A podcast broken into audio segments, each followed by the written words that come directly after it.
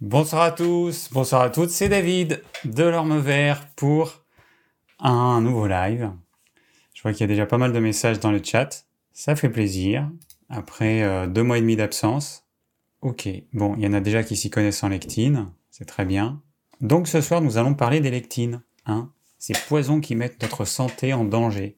Comme à chaque fois, je vais commencer par l'actu de la semaine. Donc je vais vous parler de euh, quelques petites choses, ça va être assez court cette fois je vais vous partager mon repas du jour. Alors, souvent, on me demande euh, ce que je mange. Eh ben, je pense que c'est pas mal de vous montrer ce que j'ai mangé à midi. Alors, c'est juste pour vous donner des idées.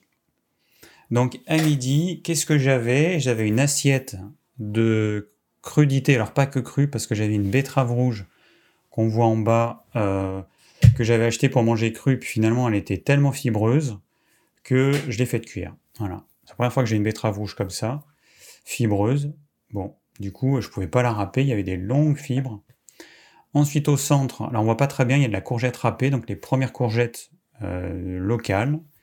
Ensuite, on a un petit peu en jaune, on voit de l'endive. Les petits euh, trucs verts qui est un peu vers le haut, les petits cylindres verts, en fait, c'est des queues d'artichauts. Alors, quand vous achetez des artichauts, Souvent, il y a une petite queue et les premiers artichauts, la queue, elle se mange. C'est très simple. Euh, si vous arrivez à la couper quand c'est cru, a priori, ça se mange. Quand vous le faites cuire, si vous arrivez à le couper, c'est que ça se mange. S'il y a des grosses fibres, vous ne pourrez pas le couper. Et donc, c'est super bon. Voilà. Donc, faut en profiter, il faut pas le jeter. Ensuite, on a des asperges. Alors ça, c'est vraiment de saison. On s'en mange des tonnes, tant que c'est le moment. Et puis, des petits champignons de Paris, j'ai mis euh, trois pétales de rose, voilà, pour faire joli. On a plein de roses dans le jardin, donc il faut en profiter.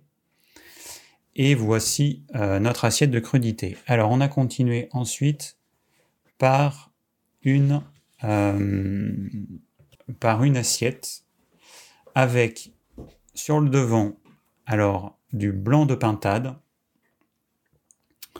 donc moi, ce que je fais, c'est que j'achète toujours mes volailles en entier et je découpe. Voilà, j'enlève les blancs, j'enlève les cuisses, la carcasse, j'en fais de la soupe, carcasse avec les, ailes.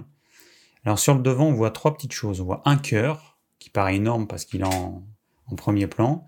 Donc le cœur de la pintade. On a euh, un petit morceau du foie qu'on voit pas bien. Et puis au centre, le truc bizarre, c'est, je sais pas, c'est la rate. En tout cas, euh, ça faisait partie des organes qu'il y à l'intérieur.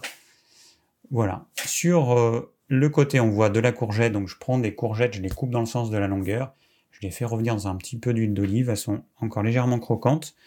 Et puis euh, sur l'arrière, c'était euh, du chou blanc qui me reste, alors il n'y en a plus en fait, mais c'était un petit chou blanc qui me restait au frigo, avec euh, du poireau et puis de je sais plus quoi, c'était des restes. À midi, j'ai juste fait du chou blanc que j'ai rajouté avec des restes. Voilà, ça fait un petit, un petit plat très sympa. Et puis en dessert, alors bon, je voulais arrêter, j'ai pas arrêté, du chocolat noir. Alors là, je vous mets euh, deux carrés de chocolat sur la photo. Si je suis honnête, il y en avait un peu plus que deux. Il devait y le double. Bon, euh, voilà pour le, le repas du jour. Voilà, pour vous donner des idées. Alors comme vous pouvez le voir, il n'y a pas de céréales, il n'y a pas de légumineuses dans tout ça. Euh, je n'en mange pas au quotidien. Alors attendez, ça, je vais le mettre comme ça. Je vais faire plutôt ça pour voir vos commentaires un petit peu mieux. Bon, écoutez, ça me fait plaisir de vous revoir tous aussi. Hein. Euh, alors, juste pour vous expliquer pourquoi eh ben, euh, j'ai pas été là pendant quelques mois, c'est parce que, comme vous le savez, j'ai une vie bien remplie. Donc je finis une formation en géobiologie que j'ai commencé l'automne dernier et qui va se finir en juillet. En juillet, première semaine, je vais avoir un stage euh, d'une semaine complet. On appelle ça le stage pro. Et à l'issue de ça, il y aura un petit examen et puis j'aurai le diplôme, a priori. Si j'ai bien fait mon boulot. Alors je me suis bien bien entraîné. Euh, donc ça prend beaucoup de temps tout ça. Ça prend vraiment beaucoup de temps et encore, j'ai pas pu faire tout ce que je voulais. Ensuite, euh, j'ai démarré une formation de bioénergie. Alors tout ça, j'en parle sur ma nouvelle chaîne YouTube qui s'appelle Secret d'énergie. Enfin, j'en parlerai plutôt. parce que j'ai pas encore eu le temps de, faire ce que je voulais faire, mais bon, je vais en parler, je vais, je vais détailler un petit peu tout ça. Donc je démarre une formation de bioénergie que j'ai démarré bah, le week-end dernier et qui va se finir fin août. Là aussi, il y aura l'examen euh, en août. Donc j'ai euh, six week-ends de trois jours. Donc euh, ça fait, c'est assez intense. Et puis, et puis, et puis, j'ai fait une petite formation sur un appareil que vous ne connaissez sûrement pas. Enfin, en tout cas, je pense pas qu'ils connaissent, qui s'appelle la caméra GDV. Alors, je vous montre à quoi ça ressemble. Bien là, c'est un petit instrument comme ça. Voilà. On met notre doigt à l'intérieur et ça prend des photos Kirlian. Alors, si vous ne savez pas ce que c'est, bah, vous regardez. du coup, j'ai pas préparé des images. Kirlian, K-I-R-L-I-A-N, du nom de ceux qui ont inventé ce procédé. Et donc, c'est supposé. Euh, euh, comment dire? Je dis c'est supposé parce que je me suis rendu compte que c'était pas aussi simple que ça. C'est supposé permettre de euh, voir des maladies avant qu'elles apparaissent, donc au niveau énergétique. Bon, dans la pratique, c'est pas aussi simple que ça. Et euh, voilà. Et donc, je suis en train de. J'ai passé beaucoup de temps là-dessus pour expérimenter cet appareil et me rendre compte que ça correspondait pas vraiment à ce que ce qu'on m'avait vendu. Parce que à la suite de l'achat de cet appareil, j'ai suivi une formation d'un week-end pour euh, savoir comment l'utiliser. À la fin de cette formation, je me suis rendu compte qu'en fait, euh, je pouvais pas trop interpréter les photos qui étaient prises parce que, bah, je sais pas, c'était pas aussi simple. Alors du coup, j'ai fait des tests et je me suis rendu compte qu'il y avait des choses qui fluctuaient trop pour pouvoir en tenir compte. Bon, enfin en tout cas, voilà. Tout ça pour dire que ça me prend beaucoup de temps et que c'est pas dans mon genre de euh, d'apprendre un peu bêtement euh, un truc et puis de l'appliquer sans comprendre. Et donc euh, je, ne peux pas m'empêcher de, de chercher, de, de faire des expériences, voilà. Donc tout ça, ça me prend du temps. Et puis bah, j'ai toujours euh, la maison, les travaux dans la maison. Alors par rapport à l'année dernière, je suis dans une pièce euh, qui n'est, il fait pas trop chaud, donc c'est cool parce que là aujourd'hui la pièce dans laquelle j'étais l'été dernier, c'est un four. il fait très chaud, il fait, doit faire 30 degrés là. Euh, alors là, je suis à combien là? Combien il fait ici? Bah, 25 degrés, parfait. Donc c'est bien, voilà. Et puis le jardin, bah voilà, il ça explose de partout. Bref.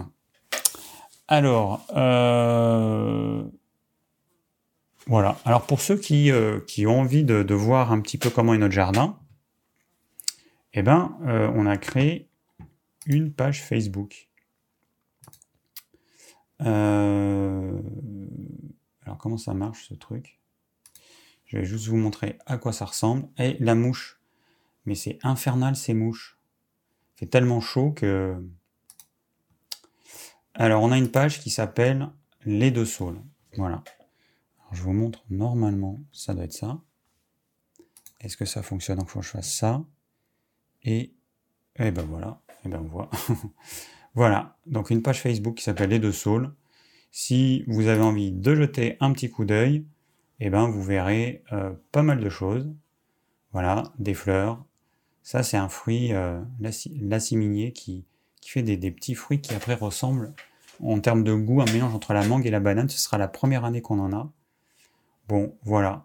Ah, nos petites poules. Alors, on a fait une, une, portée de petits poussins. Et donc, euh, bon, ça, c'est pas trop les poussins. Alors, il y a différentes photos. Voilà, ça, c'est les iris. Bref, vous irez voir pour ceux que ça intéresse. Alors, revenons à nos moutons.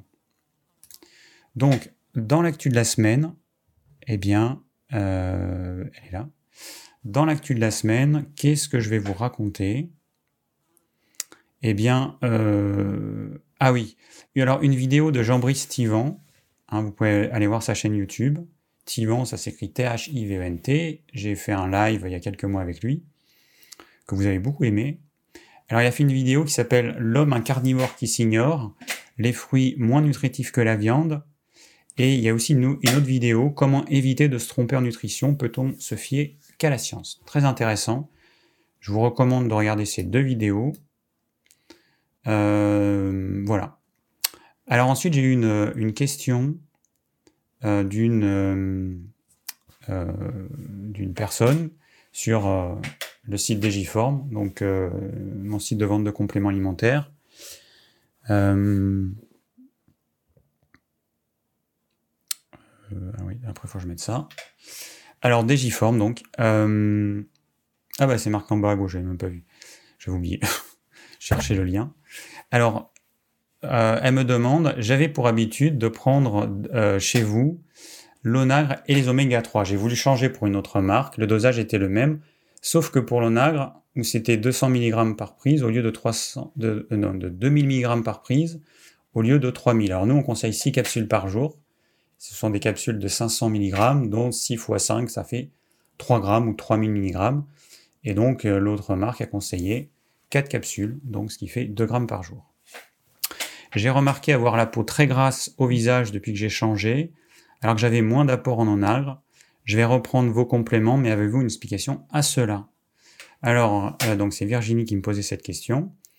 Alors, c'est très simple, il y a une énorme différence. Énorme.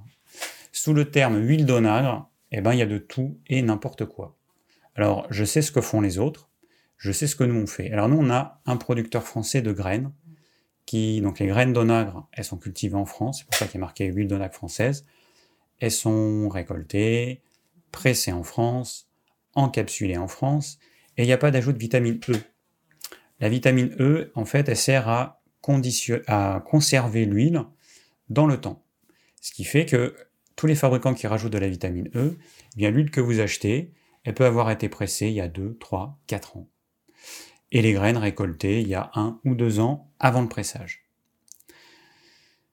Euh, voilà, donc ça c'est l'énorme différence. C'est que vous achetez une huile que vous pensez relativement fraîche et qui au final peut avoir euh, X années. Dans notre cas, l'huile que vous achetez aujourd'hui, eh ben, c'est la récolte de l'été dernier et donc qui a été pressée euh, à l'automne. Voilà, c'est aussi simple que ça. Donc la différence, elle est colossale. Euh, ce cultivateur et transformateur, il a fait des expériences pour voir son huile, combien est-ce conservé dans le temps. Parce que euh, comme il voulait pas rajouter de vitamine E, il voulait voir, donc on teste l'oxydation de l'huile, et donc son huile, elle se conserve sans problème trois années, sans euh, besoin d'ajout de vitamine E. Et pour une raison, alors il y a, il y a aussi une raison qui, euh, un truc qui est intéressant, c'est que euh, il va faire des pressages plusieurs fois dans l'année. Donc il récolte en été, les pressages ils commencent en automne, et il va faire un certain nombre de, de, de fûts d'huile, et ensuite ça va être mis en capsule. Et puis si au printemps il y, a, il y en a plus, et ben, il va pouvoir à nouveau faire un pressage, et l'huile, quand elle est conservée naturellement dans la graine, eh ben, elle se conserve mieux que si on la presse et qu'on la garde dans des bidons. Voilà, donc la différence elle est absolument colossale, c'est, euh, ça n'a rien à voir. Il y a marqué huile d'onagre, ou onagre et bourrache, nous on a les deux, mais entre notre produit et ce que vous allez trouver, ça n'a rien à voir. Voilà, voilà. Bon, alors c'est tout pour euh, ce que j'avais prévu en actu du jour. Pas grand-chose. Euh, Bon, juste, pour vous rappeler que j'ai créé un groupe Facebook, alors je pense qu'on doit être pas mal maintenant, on est peut-être 1000, je sais plus. Un groupe Facebook euh, qui s'appelle... Alors attendez, il faut que je fasse... C'est quoi? C'est ça? Non, c'est pas ça, c'est ça. Ensuite, c'est ça. Ça, voilà. Et après, moi, il faut que j'aille là pour vous montrer. Alors, mon groupe Facebook. Alors, attendez, je vais cacher d'abord ça parce que je sais pas ce qu'on va voir. je ne sais pas ce qu'on va voir. Alors, parce que j'ai plein de groupes. Alors, attendez, il est où mon groupe? Putain, mais j'ai 10 milliards de trucs. Alors, groupe. Ah, mais je suis pas sur le bon profil. Hop, faut que j'aille sur ce profil-là. Et je vais voir mon petit groupe Facebook. Mais ils ont changé la présentation, ils sont chiants maintenant. Dans Facebook, c'est plus comme avant. Alors, c'est un peu compliqué. Bon, bref. Donc là, on peut l'afficher. Euh, voilà. Ah, bah, on n'est pas encore 1000, dites-moi. Pas encore 1000. Ça va venir. Alors, du coup, comme ils ont changé la présentation que j'avais pas prévue, bah, mon, cadrage, il est pas trop bon. Bon, voilà. Donc, un petit groupe Facebook. Voilà, avec pas mal de discussions. Bon. Euh, donc il s'appelle Bien manger avec David. Voilà. Bon, allez, hop, je vais... Euh, ça, je fais ça, ça, je fais ça. Et on revient là. Et donc, nous allons maintenant démarrer dans le vif du sujet. Hop, les lectines. Bon, alors c'est un grand mystère pour certaines personnes. Quand je parle des lectines, la plupart des gens, ils me regardent avec des yeux comme ça. C'est quoi ces trucs? C'est quoi? C'est une nouvelle maladie? C'est quoi les lectines Alors les lectines, euh, alors déjà avant de commencer, je vais vous... j'enlève le titre. Euh, je vais commencer par le début. Déjà, si vous avez des questions, eh ben, pour les poser, vous avez un petit formulaire qui se trouve juste en dessous de la vidéo. Enfin, vous avez un lien plutôt. Vous cliquez dessus, vous remplissez le formulaire, et de cette façon-là, moi j'ai les questions qui s'enregistrent, qui sont... Euh, et puis surtout que je vais pouvoir afficher. Voilà, que je vais pouvoir afficher à l'écran. Alors, hop. Donc toutes les questions autour des lectines, des antinutriments, du gluten, parce que le gluten c'est une lectine, et euh, eh ben vous les posez de cette façon-là. Les questions qui sont dans le, dans le chat, je ne vais pas y répondre parce que je ne les vois pas et puis surtout je ne peux pas les afficher. Ok, alors on est parti sur les lectines. Bon. Alors les lectines, donc, c'est quoi? Eh ben, ce sont des... Ah oui, non, avant, je voulais vous dire un truc. Où as-tu la tête, David? Alors, encore un petit truc pour vous montrer juste le livre euh, que je suis en train de lire. Tac. Et ensuite, je vais ici et ensuite, je vais là. Voilà le livre du docteur, je sais pas comment ça se prononce, Gundry, Gundry, Gundry, je sais pas. Euh, ces légumes qui nous empoisonnent. Alors il, a écrit euh, pas mal de livres. Le paradoxe des plantes, je pense que c'est le plus connu. J'ai pris celui-là parce que il était en livre de poche et puis qu'il était, euh, il était récent. Alors je sais plus, je crois que c'est 2021 la date de parution. Donc euh, non, pas 2021. La première version, c'est 2017. 2021, c'est euh, la version française. Mais la première publication, c'est 2017 aux États-Unis. Voilà. Donc, euh, ce livre, hop, eh ben, qui, représente la base de ce que je vais vous dire. Donc les lectines, ce sont des protéines qui sont produites par les plantes pour qu'elles puissent se protéger contre les prédateurs. Il faut bien se rendre compte que un animal, ça peut s'enfuir, ça peut attaquer. Une plante, eh ben, ça bouge pas. Donc comment elle peut faire pour se défendre eh ben, Elle va produire des substances qui vont empêcher les animaux ou les insectes de les attaquer, ou alors qui vont les tuer. Par exemple, il y a des lectines qui bloquent le système nerveux des insectes. Il y a des lectines qui vont euh, avoir un, goût, euh, enfin faire en sorte que la plante ait un tel goût que l'animal n'aura pas envie de manger euh, cette partie de la plante.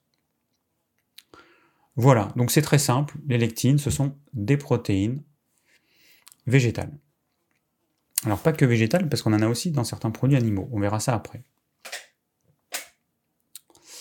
bon, alors petite histoire de, de botanique. Bon, alors comment ça se passe? Il y a différents types de végétaux.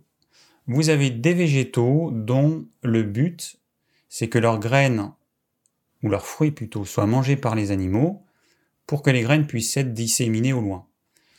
Par exemple, un arbre fruitier comme un pommier, si euh, la graine tombe au pied du pommier et qu'il y a un autre pommier qui pousse au pied du pommier euh, papa ou maman, eh ben, il va, y avoir une concurrence entre les deux. Donc l'intérêt en fait pour ce pommier, c'est que ces pommes soient mangées par un animal, qui ensuite va ingérer les graines qui ne seront pas digérées, et parce qu'il y a une peau euh, suffisamment épaisse pour que ce soit pas digéré, je pense que vous avez déjà mangé des pépins de melon, de pastèque, vous voyez que, ou de tomates, ça, sort exactement comme c'était quand c'est rentré. Et donc ça va être disséminé, et donc il va avoir des pommiers un petit peu partout. Et comment fait la nature pour que la pomme soit mangée au bon moment? Eh bien c'est simple. Quand une pomme n'est pas assez mûre, elle est très acide, elle est âpre, elle n'est pas bonne, on n'a pas envie de la manger. Par contre, quand elle est bien mûre, alors là, on a envie de la manger. Et voilà, ça c'est un des stratagèmes de la nature. Inciter les animaux, et donc les humains aussi, à manger les fruits quand ils sont bien mûrs, parce que quand ils sont pas mûrs, ils sont dégueulasses. Euh, donc ça, c'est les graines qui, euh, qui, vont être disséminées.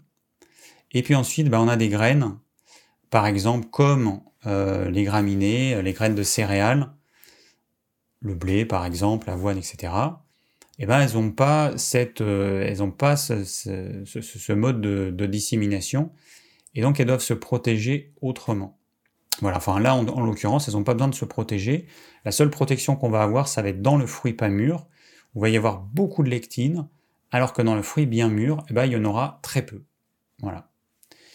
Dans euh, les graines comme le blé, par exemple, eh, la protection va être à l'intérieur du grain, pour inciter euh, l'insecte à ne pas manger le grain, ou plutôt pour éviter qu'il le mange. Et donc, il va y avoir différentes lectines. Alors, la lectine la plus connue, c'est le gluten, mais il y en a d'autres. Il y en a, y en a une qui s'appelle euh, l'agglutinine du germe de blé. Voilà, bon, l'abréviation en anglais c'est WGA, Wheat Germ Agglutinine, un truc comme ça. Alors celle-ci, elle est, beaucoup plus problématique que le, gluten. Le gluten, il est présent euh, dans, le germe de blé, et, euh, donc euh, l'autre, eh ben, elle est présente, alors que je dise pas de bêtises, la WGA, elle est présente dans tout le grain. Bon. Bon, peu importe pour les détails, de toute façon, bah, lisez le livre. Là, c'est juste un, une, introduction. Euh, je ferai une vidéo détaillée où je prendrai des petites notes et du coup, euh, je serai sûr de ne pas me tromper. Bon, l'idée c'est ça. On a des lectines dans tous les végétaux. Donc pour, pour, ce qui est du blé, eh ben, ça va être dans le grain. Euh, les légumineuses, c'est pareil, on en a dans toutes les légumineuses, donc les lentilles, les pois chiches, les fèves et tout ça. Euh, on en a dans les oléagineux, on en a dans euh, tous les végétaux, plus ou moins. Alors, il y a une. Bon, dans son livre, il y a une liste positive, une liste négative, enfin une liste d'aliments à, éviter, une liste d'aliments conseillés, une liste d'aliments acceptables. Et puis, bon, lui, il a créé tout un programme avec plusieurs phases. la première phase, il faut être assez strict. Et puis après, on va pouvoir manger des trucs qui sont, euh, euh, qui sont euh, pas idéaux, mais en en mangeant de temps en temps, ça pose pas de problème. Alors, quand on lit son livre, les lectines sont responsables de quasiment toutes les maladies. Donc c'est sûr que, euh, bah, que c'est, euh, euh, ça fait peur. Alors après, encore une fois, il faut, il faut pas forcément prendre au pied de la lettre. Moi, j'ai pas expérimenté sa méthode. Lui, il expérimente ça apparemment depuis plus de 20 ans. Il a eu 10 000 patients, il a des super résultats, avec des maladies inguérissables, avec une, par exemple, il donne un exemple d'une personne qui avait le vitiligo, donc un vitiligo, c'est une dépigmentation de la peau avec une destruction des euh, mélanocytes, les cellules de la peau qui produisent la, mélanine, ce pigment euh, euh, qui, apparaît quand on prend un peu le soleil. Et donc les cellules de la, donc les mélanocytes sont, issus du, tissu nerveux. Hein. Au départ, le corps c'est au départ, c'est un spermatozoïde, un ovule. Il va y avoir une cellule. Ces cellules vont se multiplier. Elles sont identiques. Et puis à un moment donné, elles vont se différencier. Vers des cellules musculaires, des cellules nerveuses, des cellules euh, pour le foie, etc. Et donc, ce mélanocyte est issu de cellules nerveuses. Or, il se trouve qu'il y a certaines lectines euh, que les plantes fabriquent pour paralyser le système nerveux des insectes. Alors nous, on est euh, des grands animaux, donc nous, ça va pas nous paralyser. Par contre, ça peut avoir un effet euh, sur les cellules de notre système nerveux. dont les mélanocytes, qui ne sont pas des cellules du système nerveux, mais qui sont issus de, de ce tissu nerveux et donc qui vont être impactés par ce type de lectine. Alors, euh, alors, il y a, bon, il définit trois stratégies d'attaque des lectines. Première stratégie, traverser la muqueuse intestinale.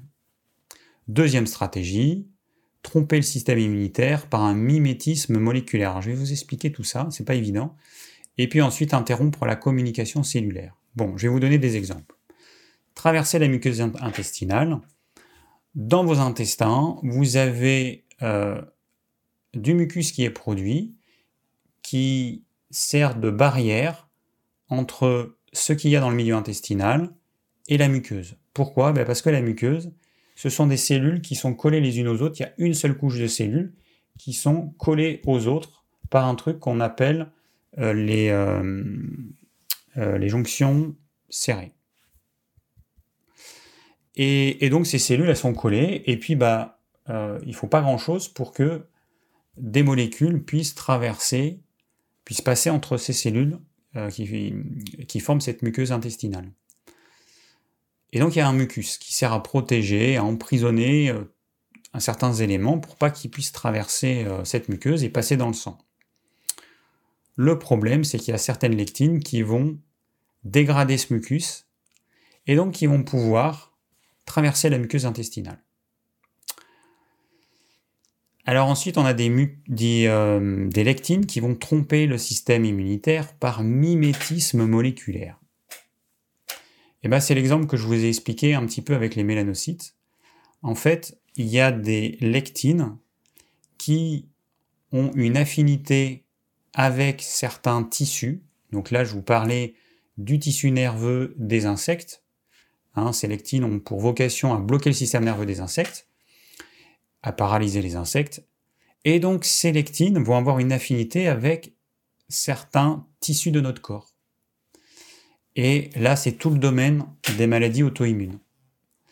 Euh, que ce soit la sclérose en plaques, que ce soit toutes les maladies qui vont toucher euh, le pancréas, la thyroïde, les articulations, toutes les maladies auto-immunes. D'après cet auteur, eh ben, il aurait une origine euh, avec des lectines qui passent dans le sang. Ensuite, notre système immunitaire, il va marquer ces lectines en envoyant des anticorps en disant c'est ça qu'il faut attaquer.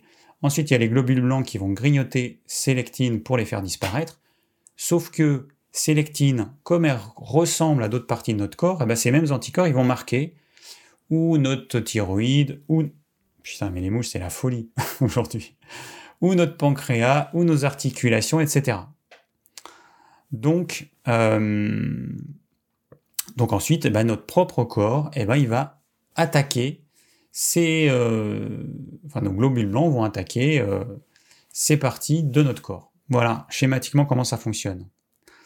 Ensuite, alors la troisième stratégie d'attaque, c'est interrompre la communication cellulaire. Et eh ben, il y a des lectines qui vont euh, perturber le fonctionnement de certaines hormones, bloquer la communication, puisque les hormones sont des messagers chimiques. Vous imaginez par exemple votre thyroïde qui produit des hormones, donc comme des petites lettres qui vont être envoyées ou des SMS qui sont envoyés à euh, toutes les cellules du corps, eh ben, il y a des lectines qui vont euh, se faire passer pour euh, les messages de la thyroïde, mais qui vont envoyer d'autres ordres, donc qui vont carrément bloquer les messages de la thyroïde, ou du pancréas, ou des cellules adipeuses. Voilà. Bon, alors, euh, quand on parle des lectines, on se dit souvent, mais pourquoi est-ce que euh, on en parle aujourd'hui euh, On mange des végétaux depuis toujours? Bon, c'est vrai. L'humain, il a toujours mangé des végétaux, avec surtout pendant les ères glaciaires, une forte dominance de produits animaux, puisque ça allait jusqu'à 90% de produits animaux. L'alimentation telle qu'on la connaît euh, aujourd'hui. Donc euh, pendant des millions d'années, l'humain ou euh, ceux, enfin, ou les hominidés qui, qui étaient avant, avant nous on a été des chasseurs, des cueilleurs, on a mangé des charognes, des petits animaux, des insectes, des plantes sauvages. Et puis, et puis, et puis, bah, il y a 10 000 ans, qu'est-ce qui s'est passé? Eh ben, il y a l'agriculture qui est apparue.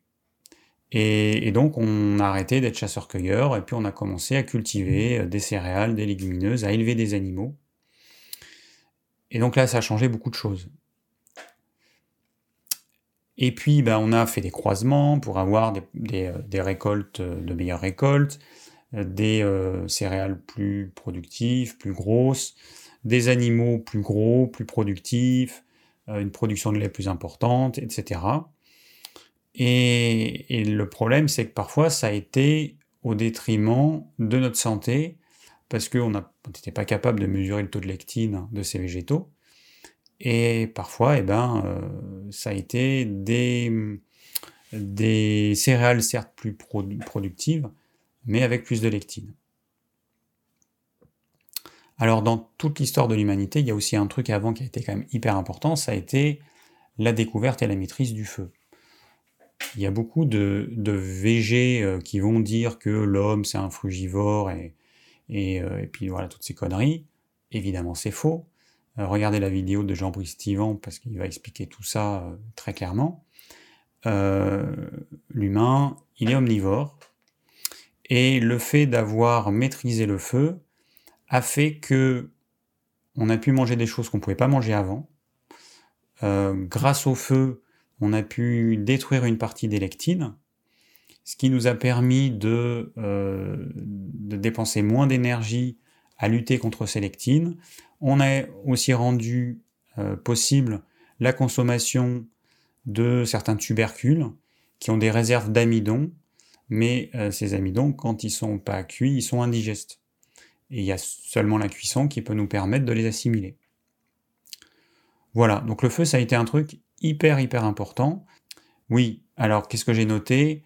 Euh, Donc le feu, il, donc, arrive à casser partiellement les lectines, alors que jusqu'à présent, il y avait uniquement certaines bactéries qui en étaient capables. Voilà. Bon, voilà. Euh, on passe à l'agriculture. Il y a 10 000 ans, là, ça change tout. Et puis, bah, et puis a 50 ans, euh, à peu près, hein, 50 ans, 70 ans, là, dans notre alimentation, il apparaît plein, plein de, de nouvelles choses, avec la mondialisation de nouveaux aliments qui n'existaient pas, enfin qu'on consommait pas, euh, des additifs chimiques, des polluants, euh, notre cher ami le glyphosate, hein, le Roundup, qui, euh, qui est catastrophique au niveau de la santé.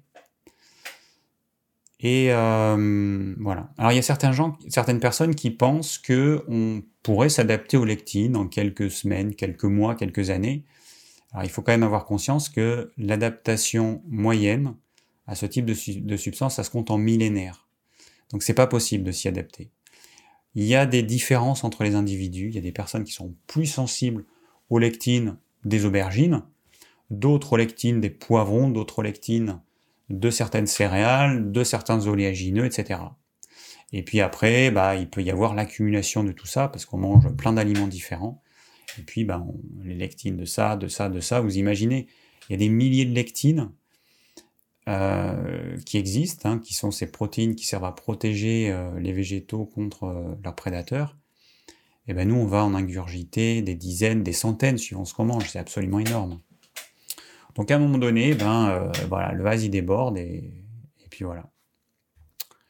Alors pour vous compreniez un petit peu, il y a sept, sept grands perturbateurs qui vont, qui ont favoriser la, la dangerosité des lectines. Les antibiotiques à large spectre. Pourquoi? Bah Parce que ça flingue notre flore intestinale, notre microbiote, notre holobiote. Alors c'est le nouveau terme que j'ai appris dans ce livre-là, holobiome, euh, holobiome, pardon, holobiome. On parle de microbiome qui est euh, qu'on considère comme un, organe, à part entière. Et donc on parle d'holobiome, maintenant c'est le nouveau terme. Alors, notre flore intestinale, qui est l'ancien terme, qui est devenu microbiote, eh bien, euh, c'est absolument capital pour lutter contre les lectines. Parce qu'on va avoir des bactéries qui vont être capables de neutraliser, au moins en partie, certaines lectines. Quand on prend des antibiotiques, on détruit tout notre microbiote, et du coup, eh ben, on se retrouve euh, euh, démunis euh, contre, contre ces lectines, qui vont pouvoir faire des ravages. On a aussi les antidouleurs, les AINS, les antidouleurs non stéroïdiens, bon, les anti-inflammatoires pardon, non stéroïdiens. Alors, on a l'ibuprofène. Alors, il ne parle pas du paracétamol parce que c'est un, américain et du coup, il parle de certains médicaments américains. Alors, il parle de l'ibuprofène, je ne sais pas s'il y a le paracétamol, l'aspirine, en tout cas, tout ça, c'est des euh, AINS. Et donc, ça, c'est aussi catastrophique. Euh, et ça va, encore une fois, favoriser la nocivité des lectines. On a ensuite les antiacides gastriques, comme les IPP. On a les édulcorants artificiels, hein, aspartame, sucralose, etc. On a aussi les perturbateurs endocriniens. Alors on en parle beaucoup, hein. on connaît euh, le bisphénol A, les phtalates. Bon, et ben voilà, tous ces perturbateurs endocriniens qui peuvent être dans l'environnement, dans les cosmétiques, dans les produits d'hygiène, d'entretien, dans euh, les contenants, et ben euh, ça aussi c'est un problème par rapport aux lectines. Ensuite, on a les OGM et le glyphosate. Euh, qui, qui aussi sont une catastrophe. Alors il faut comprendre juste un petit truc. Un OGM, c'est quoi? Eh bien, vous prenez du maïs, et puis vous allez lui rajouter quoi? Ben, Une lectine, en fait. Alors c'est une lectine qui peut venir d'une bactérie ou d'autre chose. Ce sont des organismes qui vont... Enfin, des, on prend des, des gènes qui vont permettre à la plante de produire naturellement un insecticide qui va la protéger des ravages de certains insectes. Et ça, ce sont des lectines. Voilà. Donc un OGM, c'est un OGM de maïs, un maïs OGM par exemple, c'est un maïs qui contient des lectines qui n'existaient pas à l'origine, puisque ils peuvent, protéines, eh ben, elles peuvent venir d'insectes, de bactéries, enfin euh, d'autres choses que ce qu'il y avait de façon euh, originelle dans le maïs. Et après, il parle de l'exposition permanente à la lumière bleue. Alors c'est vrai que ça, peut paraître un petit peu bizarre, mais en fait, euh, il explique que le problème vient du fait que cette lumière bleue va faire croire à notre horloge interne, la glande pinéale, qu'on est toujours en été. Voilà. Et, donc ça va, ça va créer un déséquilibre dans le corps et euh, il faut savoir que le corps en été, il a plus tendance à stocker en prévision de l'hiver. Voilà, c'est comme ça que ça fonctionne. Bon, et du coup, euh, voilà pourquoi ça fait prendre du poids. Alors, juste petite parenthèse, il parle pas mal du poids.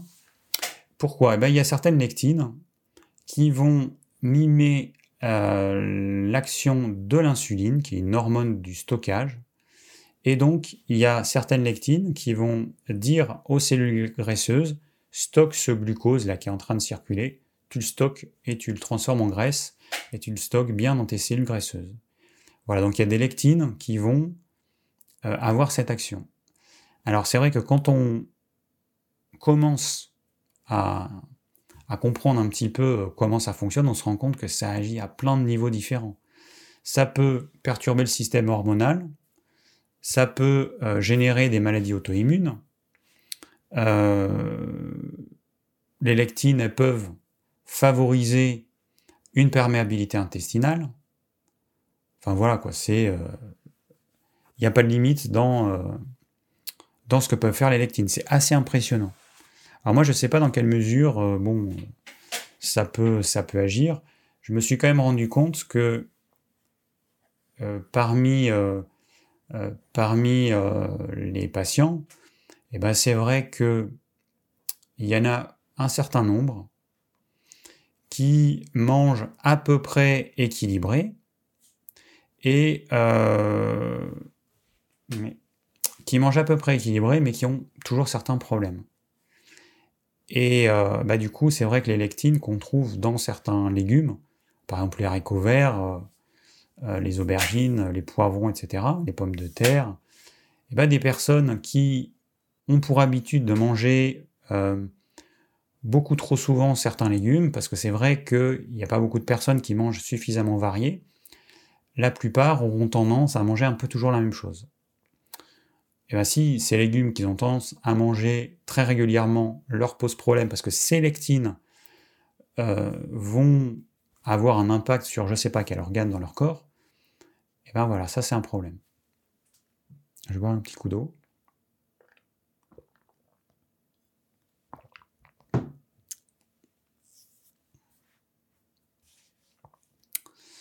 Euh, bon, alors est-ce que c'est à peu près tout ce que je voulais vous dire sur les lectines Alors j'imagine qu'il y a encore plein de choses. Euh, hum, hum, hum, bon. Euh, je vais déjà répondre à une question qui a été posée. Et puis on verra par la suite. Pour l'instant, il n'y a pas beaucoup de questions. Hein. Faut vous réveiller, les amis. Alors, posez des questions. Euh, alors attends, comment je fais moi? Tac. Tac. Yes, ça fonctionne. Très bien. Alors y a-t-il des lectines? Alors bon, c'est pas les lectures, c'est des lectines dans les graines de l'Inde, de chia, etc. Si oui, comment les éliminer en partie? Alors il y a des lectines dans toutes les graines. Alors je sais pas pourquoi, j'ai pas fini euh, le livre. j'ai pas encore fini le livre et je sais pas s'il va en parler. En tout cas, parmi euh, les graines qui déconseillent fortement, il y a les graines de chia, donc qui doivent contenir des lectines qui sont vraiment problématiques. Et parmi les graines qui conseillent, eh ben, il y a les graines de lin. Liste des aliments acceptables, il y a les graines de lin, les graines de chanvre, les noisettes, les noix, la noix de coco, noix de macadamia, noix de pécan, noix du Brésil en petite quantité, pignon de pain, pistache, euh, psyllium. Voilà. Et châtaigne, bon. Alors pourquoi? Alors bon, dans les graines de lin, vous avez des phytohormones, donc c'est pas conseillé pour tout le monde. Euh, donc, comment Alors, quels sont ces conseils pour les VG Ceux qui n'ont pas le choix et qui doivent se gaver de céréales et de légumineuses eh ben, il conseille de les faire cuire dans, un, dans une cocotte minute, dans un autocuiseur, à, euh, bah, à une température supérieure à 100 degrés. Grâce à la pression, euh, l'eau va bouillir à plus de 100 degrés. Alors, je sais pas combien on monte, 120, 140, j'en sais rien. Pendant un certain temps. Voilà, c'est la solution. Alors, je sais pas si c'est une solution euh, vraiment tip top sur le long terme. L'alimentation végétarienne donc là où il y a quand même des protéines animales, mais il y a souvent des produits laitiers. Bon, l'alimentation végétalienne, hein, c'est vraiment une hérésie, c'est c'est euh, plus une religion qu'autre chose. Et euh, alors moi, si je trouve un végétalien en bonne santé, bah, je serais bien curieux de le rencontrer. Un vrai, hein, parce que bon, il y en a qui jouent pas le jeu, ils pipotent un petit peu. Mais bon, donc le voilà, les végétariens en tout cas, ils sont obligés de manger euh, beaucoup de, beaucoup de céréales et de légumineuses. Et euh, alors moi, je j'en connais pas en bonne santé, très sincèrement, j'en connais pas. Euh, les, ceux qui sont en tendance végétalienne, ils sont même en mauvaise santé. Bon, il n'y a pas très longtemps, j'ai eu une publication sur Facebook de personnes que je connais qui ont publié un truc sur la viande en disant voilà, nous on mange pas de viande depuis plus de 10 ans. Euh, oui, sauf que ces personnes, euh, bah, on a été chez elles et, et, euh, et, en fait, elles ont des problèmes digestifs absolument énormes. Dès le premier soir, elles avaient toutes les deux mal au ventre. Problème articulaire qui démarre fin trentaine, début quarantaine, mais problème articulaire vraiment important. Bon, c'est un choix, hein. c'est un choix de vie, mais c'est évidemment pas ce que je conseille. Donc, euh... alors attends, comment ça marche ce truc là? Putain, ça fait tellement longtemps que, que j'ai pas fait. C'est ça que je dois faire. A priori, oui. Voilà. Si ça marche. c'est tellement longtemps que j'ai pas utilisé mon outil. Bon, alors voilà. Donc, euh, à éviter toutes ces graines. Euh, Autre question, pourquoi déconseilles-tu le gluten? Alors Gabriel, pourquoi je déconseille le gluten? Alors c'est une lectine, mais c'est pas la pire du blé. Hein. J'ai parlé de la WGA, qui est une autre lectine qui est encore plus problématique. Et euh, alors, euh, alors la WGA, c'est une lectine qu'on ne trouve que dans le germe de blé. Donc cette lectine qu'on a dans le blé, si on mange des céréales complètes, eh ben on va avoir cette lectine. En revanche, si on mange des céréales blanches, de la farine blanche, eh bien on n'aura pas cette lectine qui est vraiment problématique. Alors l'auteur il donne l'exemple des Français. Et il dit bah les Français, ils ont pour habitude de manger du pain blanc, la baguette blanche, alors qu'aux États-Unis, ils mangent beaucoup de ces espèces de pain de mie avec euh, bah, des céréales complètes ou en partie complète ou avec du son qui est rajouté. Ce qui expliquerait euh, en partie l'épidémie d'obésité qu'il y a aux États-Unis, euh, en tout cas qui est beaucoup plus forte qu'en France. Le gluten qu'on trouve dans l'intégralité du grain de blé, par exemple, vous prenez de la farine blanche et vous la mélangez avec de l'eau, ça va vous faire une pâte, vous faites une pâte à pain.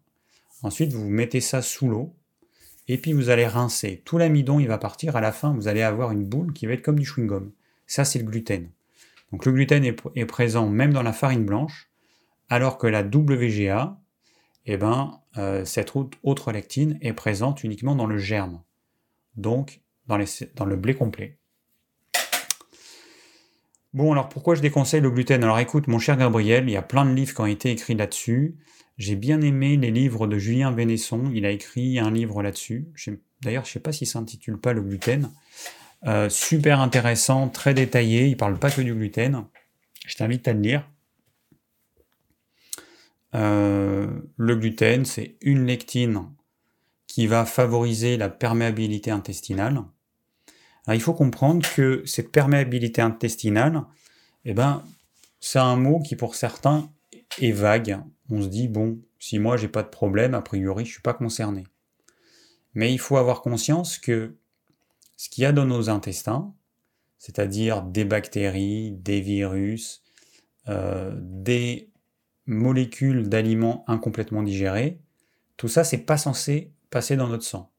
Les seules choses qui sont pas censées passer dans, notre sang, eh ben, ce sont les briques élémentaires résultant de la digestion les protéines vont être transformées en acides aminés.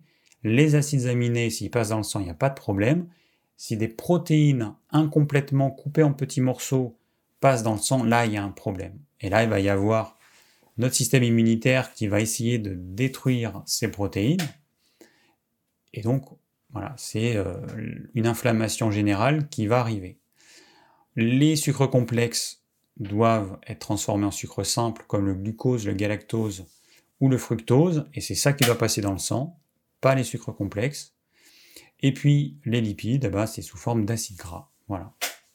Donc normalement on a ça, les vitamines, les oligoéléments, les minéraux. En théorie on n'a que ça qui doit passer.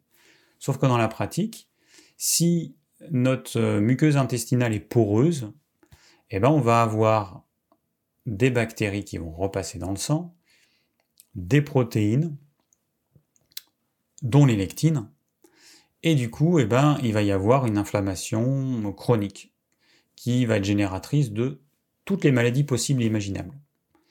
Donc le gluten, c'est une lectine parmi des milliers de lectines. Donc on s'est un petit peu trop focalisé sur le gluten, mais il y en a d'autres. Euh, alors, je vais euh, parler juste d'un truc, parler des produits laitiers. À l'origine, eh bien, euh, on avait euh, des chèvres, des brebis et des vaches. À l'origine, les vaches, elles produisent une protéine qui s'appelle la caséine, et c'était la caséine A2 qui, était, euh, qui, existait.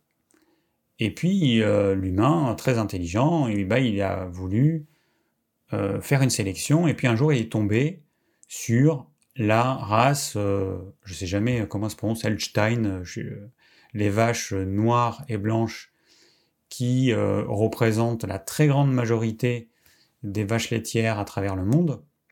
Et cette vache, elle a une mutation génétique. Et au lieu de produire la, caséine A2, elle produit la caséine A1. Et cette caséine A1, eh ben, c'est une lectine et qui pose de gros problèmes. Voilà. Donc aujourd'hui, on trouve dans les produits laitiers du, des produits à base de lait de chèvre, de lait de brebis, ou avec des vaches de, euh, de race ancienne, des caséines A2 qui euh, limitent la casse, on va dire, ou en tout cas sont bien moins problématiques que euh, les produits laitiers issus de vaches, les blanches et noires donc, qui font de la caséine A1. Voilà, donc là encore une fois, eh ben, il y a deux types de produits laitiers. Alors moi j'ai fait l'expérience de ça. Euh, bon, les produits laitiers, j'en mange pas au quotidien. Euh, à Noël, dans, la période de Noël, on a mangé euh, régulièrement du fromage. C'était du style, je sais pas moi, 3-4 fois par semaine pendant plusieurs semaines. Et j'ai commencé à avoir des inflammations ici, là, au niveau des épaules, au niveau des articulations dans les mains, chose que je n'avais pas. Alors quand j'étais plus jeune, j'avais euh, des problèmes de type eczéma, un truc qu'on appelle la dyshydrose, qu'aujourd'hui je n'ai plus, mais ça se transforme en problème articulaire, donc c'est pas sympa non plus. Et, euh, j'en ai fait vraiment l'expérience. Donc là, du coup, bah, euh, je me suis un peu repris en main. J'ai été sérieux et j'ai, bah, j'ai arrêté d'en manger comme ça trop fréquemment ce qui euh, pourrait être acceptable pour moi, c'est d'en manger peut-être une fois par semaine. Alors c'est pas comme ça que je fais parce que bon, généralement, euh, on achète un morceau de fromage qu'on va manger en 1, 2, 3 jours, et puis après on n'en achète plus pendant un certain temps. Là, il se trouve que pendant la période des fêtes, il y a eu beaucoup trop de fromage, de crème fraîche. Alors le beurre, c'est un peu une exception, mais pour certaines personnes, le beurre il contient un peu moins de 1% de protéines. Donc chez certaines personnes, ça peut poser problème. Il y a différents types de beurre. Vous avez la marque Gabory avec des vaches gervaises, qui euh, sont des vaches euh, de race ancienne et qui ont euh, la protéine A2. Donc le beurre et même les protéines contenues dans ce beurre, a priori, poseront pas de problème. Mais le beurre, même bio, qu'on trouve un petit peu partout, eh bien, il y a des chances que ce soit cette protéine A1 qui pose problème. Alors chez la plupart des gens, ça fera pas grand-chose. Chez certaines personnes sensibles, eh ben, ça, peut, euh, ça peut poser des problèmes. Voilà. Donc l'auteur, eh ben, il recommande, si on mange des produits laitiers, plutôt brebis, chèvre et fromage issus de races euh, de races anciennes. Voilà l'origine de, de ces conseils. Pourquoi on conseille de manger plutôt du fromage de chèvre ou de brebis plutôt que de vache? Ben, c'est à cause de cette lectine, cette caséine A1 qu'il faut éviter et euh, plutôt aller vers des produits euh, de type caséine A2. Alors il y en a, ils disent des fois alpha 1, alpha 2, des fois bêta 1 et bêta 2, alors je sais pas, en tout cas, bon, il y a le chiffre 2 et le chiffre 1, voilà. Alors Svetlana me, me demande euh, que penses-tu de boire du lait s'il est cru? Alors, euh, la plupart des adultes ne sont pas capables de digérer le, lait. En fait, dans le lait, il y a plein de choses. Il y a des hormones qui sont faites pour euh, le veau. nous ne sommes pas des veaux et nous sommes des, grands garçons, des grandes femmes. Euh, il y a du lactose, donc ça c'est un sucre, et on, à partir de 7 ans on n'est plus capable de le digérer. Et donc il y a des protéines, voilà. Donc c'est un super cocktail qui pose problème chez la plupart des gens. Soit c'est le lactose, soit c'est la caséine. Euh, donc euh, voilà, qu'il soit cru ou pas cru, ça change rien pour beaucoup de gens. On n'est pas trop fait pour ça, hein. très sincèrement. Le lait, il a été prévu pour un truc très précis. Alors nous, on boit non seulement du lait en tant qu'adulte ou des produits dérivés du lait, mais en plus que c'est du lait qui vient d'autres espèces que les humains. Donc euh, voilà, attention. Alors, y aurait-il des lentilles? Alors, on me demande, alors si vous me demandez s'il y a des lectines dans, il y a des lectines dans tous les végétaux. Tous. Sans exception. Et les, là où il y a le plus de lectines, ce sont les céréales, l'avoine, le blé, le seigle, le quinoa. Il n'y a pas que les céréales sans gluten. Le quinoa contient des lectines, le sarrasin contient des lectines. Voilà. Donc il y a des lectines dans toutes les céréales, il y a des lectines dans toutes les légumineuses, les pois chiches, les lentilles, les haricots blancs, rouges, verts, violets, jaunes, tout ce que vous voulez, tous les types de lentilles. Il y a des lectines partout. Il y a certaines lectines qui vont être en plus grande quantité dans la peau, dans l'enveloppe. Donc, euh, je vais vous donner l'exemple de du sarrasin. Alors, j'ai fait une recette de pain au sarrasin et euh, vous verrez sur la chaîne. Et j'ai fait une recette où j'utilise des graines. Alors, ces graines, eh bien, euh, quand vous les réduisez en farine, ça fait une farine qui est blanche et vous avez un pain qui est blanc. Quand vous achetez de la farine de sarrasin, française par exemple, eh bien, le problème, c'est que la petite peau qu'il y a autour de cette graine, c'est compliqué à l'enlever. Hein, avec des machines, c'est compliqué à l'enlever. Donc du coup, la farine de sarrasin qu'on trouve en France, et c'est pour ça qu'on ne trouve jamais de graines de sarrasin décortiquées en France, elles viennent tout de Chine, des pays de l'Est ou de je sais pas où, même en bio. Hein. Moi, celles que j'ai achetées, elles étaient bio, mais elles viennent de je sais plus quel pays. Et eh bien, cette farine de sarrasin va contenir l'enveloppe du sarrasin. Donc, cette farine de sarrasin, contiendra beaucoup plus de lectine que les graines de sarrasin décortiquées. Voilà, donc c'est un peu compliqué, hein, c'est pas évident à s'en sortir. Bon, alors ensuite, la grande question, je sais pas si ça va être posé, le trempage. Alors ça, c'est vraiment le truc, euh, faire tremper vos lentilles, vos machins, vos trucs. Est-ce que le trempage, c'est suffisant? Alors il faut comprendre que les lectines, c'est pas comme euh, un truc qui va se dissoudre dans l'eau. Ce sont des protéines qui sont incluses dans la matière de la graine. Vous imaginez une éponge, euh, les protéines, c'est ce qui compose l'éponge. Donc votre éponge, vous pouvez la remplir d'eau. C'est pas comme si dans l'éponge vous aviez, euh, je sais pas moi, vous ramassez par exemple sur la table du sirop de grenadine avec votre éponge. Votre éponge, vous allez pouvoir la rincer. Et donc ce sirop de grenadine se dissout dans l'eau donc, vous allez pouvoir libérer ce sirop de grenadine qui était dans les fibres de l'éponge. Mais les lectines, ce sont les fibres de l'éponge. Donc, vous ne pouvez pas les enlever comme ça. Quand vous faites tremper euh, les graines, il y a certains antinutriments, comme l'acide phytique, qui au mieux vont disparaître à hauteur de 5%, ce qui est assez faible euh, mais les lectines, ce sont des protéines, et le seul, la seule solution pour qu'il y en ait moins, c'est de soit les casser avec une cuisson suffisamment longue ou suffisamment forte. Il y a les germinations. Alors pourquoi la germination? Eh bien parce qu'en fait, quand vous faites germer une graine, les protéines qui sont présentes dans la graine vont être utilisées, donc elles vont être digérées par la graine, transformées en, en acide aminé pour faire autre chose pour faire d'autres protéines. Euh, bon, il y a l'heure de la culture qui me demande Es-tu été où tout ce temps? Eh ben, j'étais à la maison, ou euh, à Bordeaux où je fais ma formation de géobiologie, ou ailleurs. Mais euh, tu regarderas le début de la vidéo et puis tu auras quelques informations là-dessus. Voilà, j'ai expliqué pourquoi j'étais absent pendant quelques mois dans les lives. voilà, donc la germination, oui, mais la vraie germination, il y a peu de gens qui font germer leurs graines pendant au moins 5 jours. Et là, encore une fois, quelles lectines vont être euh, éliminées Certaines, pas toutes.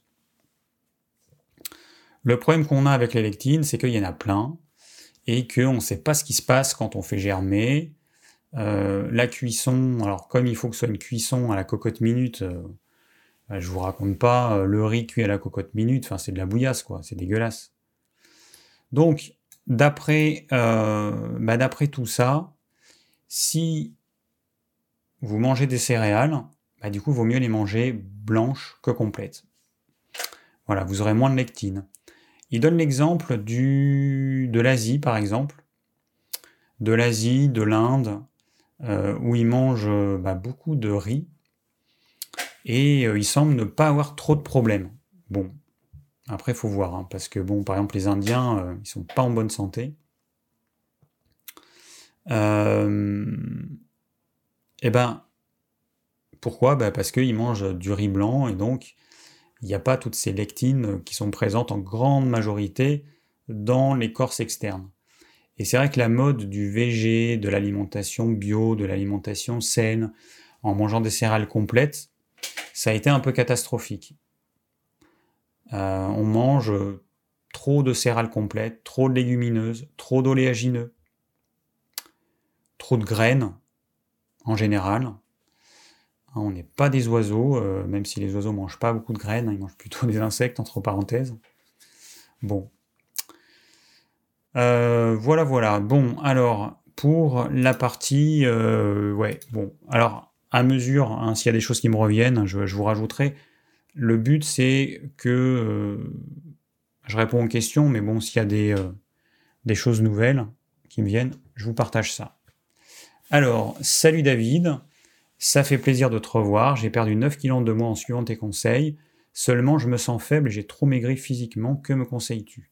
J'apprends aussi de reprendre une activité physique par peur de perdre du muscle et devenir encore plus faible. Je suis de nature nerveux et frileux comme toi. Merci d'avance pour ta réponse, mon ami.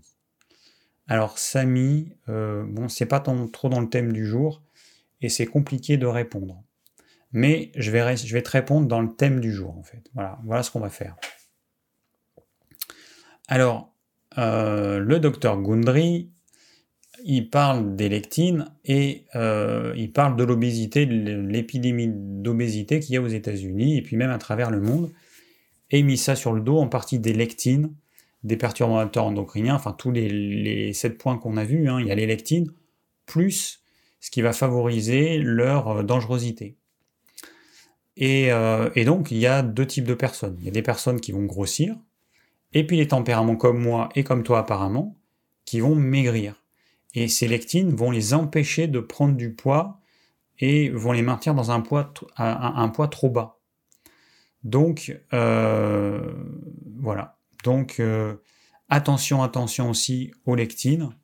Alors, je ne sais pas ce que tu manges, mais c'est vrai que moi, depuis que j'ai arrêté les céréales, je me sens beaucoup mieux. J'avais peur au début de perdre du poids, euh, et puis finalement non. J'avais peur de avoir d'énergie, et puis finalement non, c'est l'opposé. Là, pour vous donner un exemple, dans les stages, là j'ai eu un stage le week-end dernier de trois jours. On mangeait le midi, euh, bon, c'est du matin au soir hein, évidemment les formations. On mange le midi, donc moi je, m'étais amené un petit casse-croûte, certains sont amenés un casse-croûte avec des sandwichs, avec du pain et des trucs comme ça. D'autres sont allés au resto, et puis c'est pareil, dans les restos, vous avez toujours plein de féculents. Bon, bah, euh, après un repas, euh, moi j'avais fait une salade, euh, une salade composée avec, un, jour c'était du blanc de poulet, un autre jour c'était du magret, et puis il y avait des légumes, alors un tout petit peu de légumes cuits, j'avais fait quoi Un peu de d'artichaut, puis des légumes crus, et une sauce à l'huile d'olive. Et du coup, euh, bon, on était bien calé. Hein. C'est surtout qu'on n'a pas le coup de barre après. Et tous les autres, euh, tu vois que les féculents, c'est un vrai problème au niveau de la digestion. Donc, mon cher Samy, je ne sais pas ce que tu manges exactement. Peut-être que tu manges trop d'aliments avec ces lectines. Euh, attention aux produits laitiers, attention aux céréales, aux légumineuses.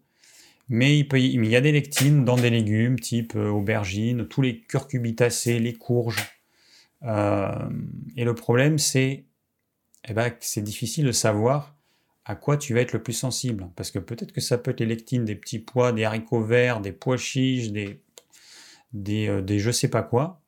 En tout cas, attention, voilà. Donc teste, change de, légumes, je ne sais pas. Bon, j'ai pas la solution parce que euh, on peut pas le savoir comme ça, mais c'est une piste, voilà. Le sport, tu peux en faire et c'est euh, vraiment bénéfique pour tout le monde. Euh, il faut que tu trouves le sport qui te convient. Alors, pas d'endurance, ça va pas faire un footing pendant une heure. Tu vas perdre du muscle. Il vaut mieux que tu fasses ou du HIIT, H2I, H-I-I-T, tu regardes ce que c'est. Il vaut mieux que tu fasses du renforcement musculaire, euh, la muscu comme on l'appelle, des choses comme ça. Euh, voilà. Et après, je ne sais pas ce que tu manges, c'est très compliqué de répondre. Alors, comment avoir, comment avoir suffisamment de calories en mangeant low carb, ayant une maladie génétique impactant mon système nerveux et mon collagène? Je ne mange ni céréales, ni légumineuses, ni sucre, même les fruits, pas de produits laitiers, merci. Alors c'est hyper simple. C'est hyper simple. Qu'est-ce qui contient des calories? Bah, C'est le gras. Franchement, c'est pas compliqué. Euh, personnellement, au début, bon, c'est vrai que, alors je comprends pourquoi tu poses cette question, je me la suis posée. Quand j'ai commencé à diminuer, enfin à supprimer, parce que j'ai pas diminué, j'en mangeais plus, on est passé de, on mangeait des céréales de temps en temps à on n'en mangeait plus. Et, euh, et c'est vrai qu'au début, le risque, c'est de pas manger suffisamment gras. Et du coup, là, tu t'en rends pas compte, mais tu te fais un régime hypocalorique. Ça, c'est le piège, le piège absolu. Tout le monde rentre dedans, euh, enfin, tout le monde tombe dedans, euh, sans exception quasiment. Donc, euh, eh ben, il faut rajouter du gras. Alors, moi, le bon gras, ce que j'appelle le bon gras, c'est le gras qui est naturellement dans les produits animaux, idéalement de qualité. Alors, tu as le gras des poissons sauvages, la sardine, le maquereau, le hareng frais. Euh, tu as le gras de, des animaux qui ont pâturé. Là, on trouve de la viande de bœuf d'animaux qui ont pâturé. il y a des sites internet qui en vendent. Il faut demander à votre boucher. Bon, voilà. Ça, c'est ce que conseille le docteur Boundry. Des animaux euh, qui ont mangé de l'herbe et qui auront un gras riche en oméga 3. Ensuite, bah, il y a l'huile d'olive, l'huile d'olive bio, qui reste une bonne huile, qui est neutre en termes d'oméga 3, oméga 6, puisqu'elle n'en contient pas. Elle contient euh, quasiment que des oméga 9. Alors, il y en a qui conseillent l'huile de coco. Bon, moi, je suis pas fan, mais euh, c'est pour moi et voilà, c'est pas une huile euh, de chez nous. Hein. moi, je suis dans le sud-ouest. Bon, après, génétiquement, je sais pas trop d'où je viens. Hein. Je viens probablement d'un peu partout du monde. Mais bon, c'est pas une huile euh, que j'aime. Je préfère manger euh, la graisse de canard. Euh, bon, je suis du sud-ouest, donc forcément. L'huile d'olive, le beurre. Alors le beurre, pour moi, j'adore hein, le beurre. J'en mange beaucoup. pour ceux qui sont sensibles aux, protéines du beurre, eh ben, vous, faites du, vous faites ghee. C'est-à-dire que vous faites fondre du beurre, vous faites, prenez 3 tablettes de beurre, 4 tablettes, vous faites fondre. Ensuite, vous allez avoir une écume sur le dessus. Vous allez enlever cette écume. Et tout ça, eh ben, sont les protéines qui sont séparées quand le beurre a fondu. Et ensuite, vous mettez ça dans des, euh, dans des pots, dans des bocaux ou dans des petits pots en verre, pas en plastique. Hein. Matière grasse et plastique, faut oublier. Hein. Là, vous allez avoir toutes les substances euh, de type perturbateur endocrinien qui vont migrer dans le gras. Donc, on met jamais du gras dans du plastique. Donc, vous mettez dans du verre des bocaux ou des euh, topperware en verre. Et puis voilà, et vous conservez ça au frigo. Et vous avez votre ghee. C'est super simple à faire. Et là, vous n'aurez pas les protéines. Donc, euh, que du gras. Et c'est un super gras. Donc, faites, évidemment, vous ne le faites pas cramer, hein, vous faites fondre tout doucement. Ça, c'est super bon. Donc, mon cher Michael, c'est très simple. Tu, tu as un régime low carb. Ok. Donc, tu manges très peu de. Donc, pas de sucre, pas de féculents, pas de légumineuses, nickel, tu rajoutes du gras. C'est hyper simple. Alors, le beurre, alors des fois, le beurre, enfin, la matière grasse quand elle est liquide, psychologiquement, ça peut nous gêner. Euh, par exemple, mettre beaucoup d'huile d'olive, ça peut nous gêner. Alors que manger du beurre, qui est solide, alors qui va fondre peut-être si on met sur un truc chaud, mais ça peut passer mieux. Alors je sais pas, écoute, tu testes, en tout cas, euh, tu as le choix entre du beurre, du bon beurre, du, de l'huile d'olive, pareil, la bonne huile d'olive, et euh, le gras des produits animaux, le gras de certains poissons, euh, etc. Voilà.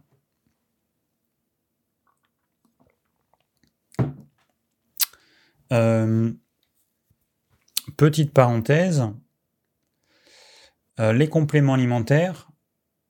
Alors attends, comment je fais mon truc moi? Non, c'est pas ça qu'il faut que je fasse faut que je fasse. Oui, parce que j'ai pas pu faire le truc. Voilà. Alors, si je devais conseiller des compléments alimentaires par rapport à ces histoires de lectine, bon, il y a les oméga 3, c'est absolument indispensable. Pourquoi? Eh bien parce que euh, ils sont les constituants des, de toutes les cellules, de la membrane des cellules. Donc des cellules qui sont de mauvaise qualité, dont les cellules intestinales, euh, c'est même pas la peine. Ensuite, ça va diminuer les inflammations, donc l'oméga 3, c'est absolument indispensable. Soit vous en apportez à travers votre alimentation, c'est ce que je conseille, sous forme de sardines fraîches. Prenez pas les trucs en boîte, hein. c'est comme je l'ai dit dans une vidéo, c'est indigeste. Les protéines trop cuites deviennent indigestes. Donc les sardines en boîte, c'est indigeste, les macros en boîte, c'est indigeste. Oubliez tout ça. Sardines fraîches, macros frais, harengs frais que vous faites cuire. Et euh, voilà.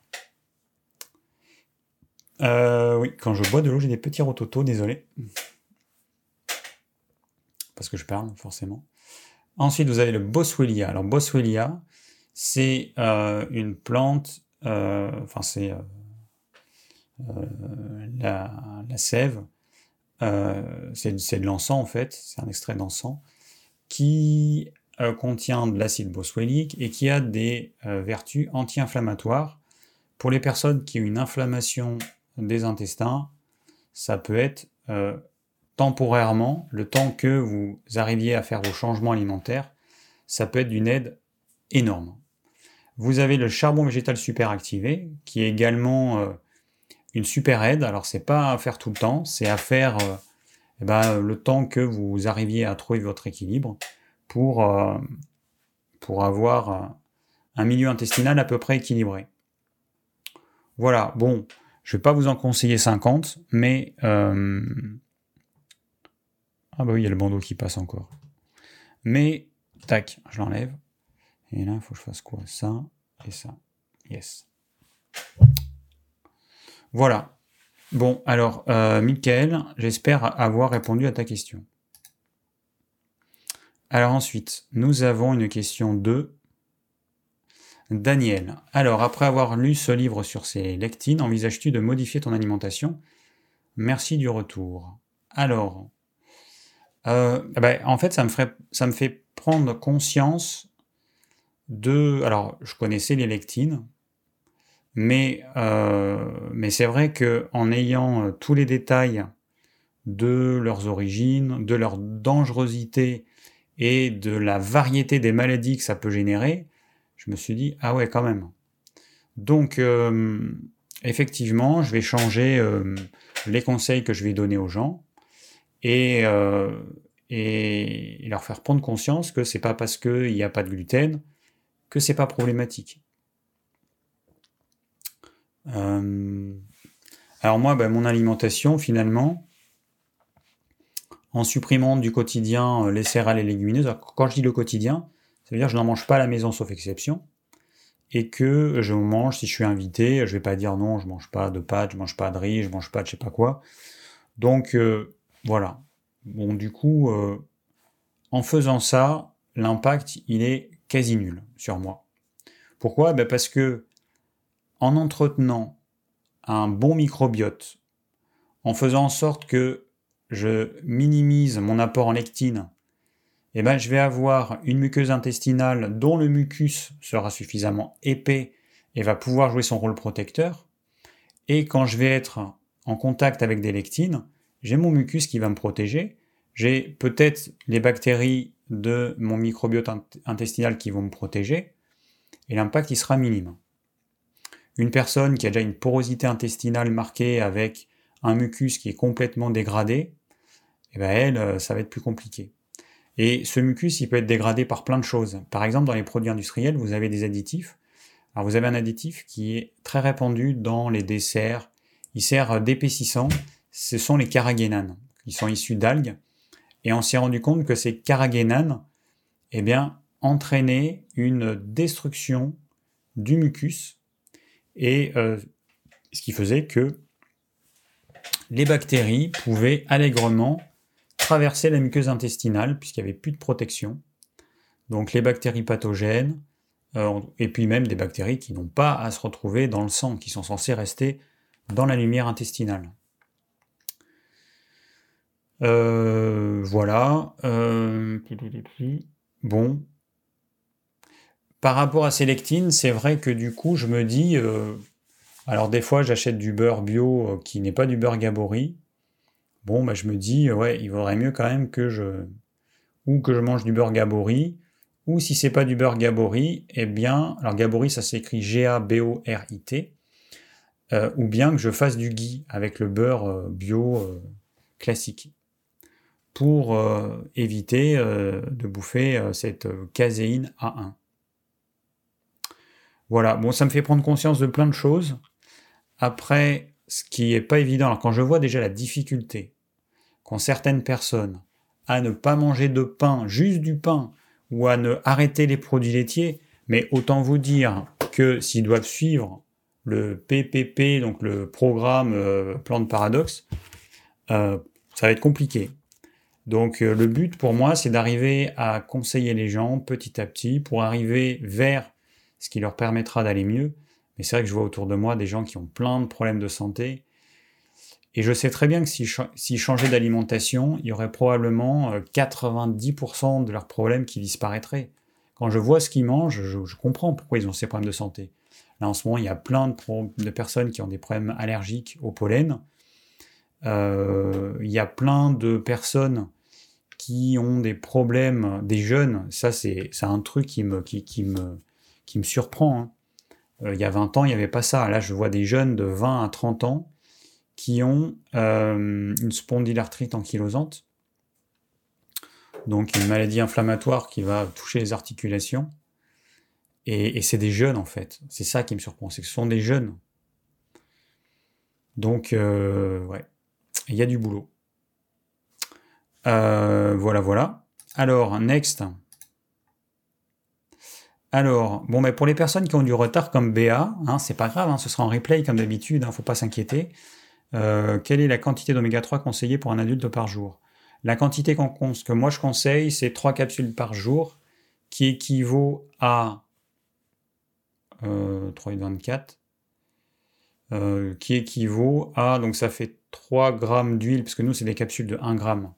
3 grammes d'huile, 3 de 24, ça fait à peu près 2,4 euh, grammes d'oméga 3 avec une certaine quantité de PA. Alors vous allez sur le site, hein, ormevert.fr, et puis vous verrez bien, alors je me rappelle plus,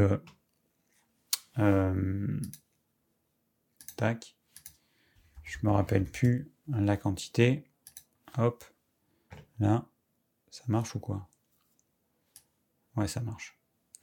Euh, voilà. Et là, euh, vous voyez, euh, tout est indiqué, un index Totox très bas.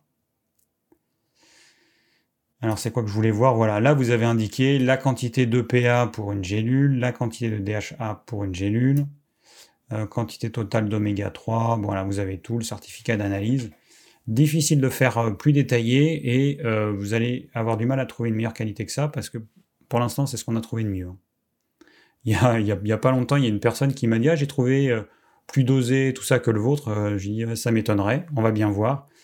Et elle a confondu la quantité conseillée sur une journée. Souvent sur les sites, il y a marqué pour 4 capsules ou 4 gélules avec la quantité pour une gélule de notre produit. Donc forcément, euh, c'était pas du tout la même chose.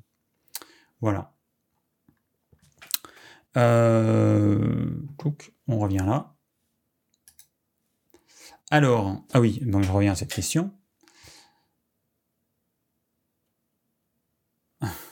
Alors, bonjour David, depuis quelque temps, j'ai la phobie de me nourrir par peur d'électine. Alors, Steph, Steph, Steph, tu es une jeune femme. Ok. J'ai commencé par lire un livre sur les armes de défense des plantes et les inhibiteurs d'enzymes. Comment faire? Je ne vais quand même pas manger uniquement de la fast-food par dépit. En sachant que j'ai déjà pris 5 kilos en un mois, je suis dépité. Alors écoute, euh, entre euh, la peur des lectines et la fast-food, j'imagine qu'il y a quand même, euh, il y a quand un monde, hein. Donc, t'es pas obligé de manger des saloperies de chez McDo et de toutes ces de tous ces trucs là d'ailleurs ils appellent ça des restaurants mais quand j'entends ça qu'ils appellent ça un restaurant c'est tellement de la merde qu'il y a là-dedans que peut même pas concevoir que ça existe. Mais bon.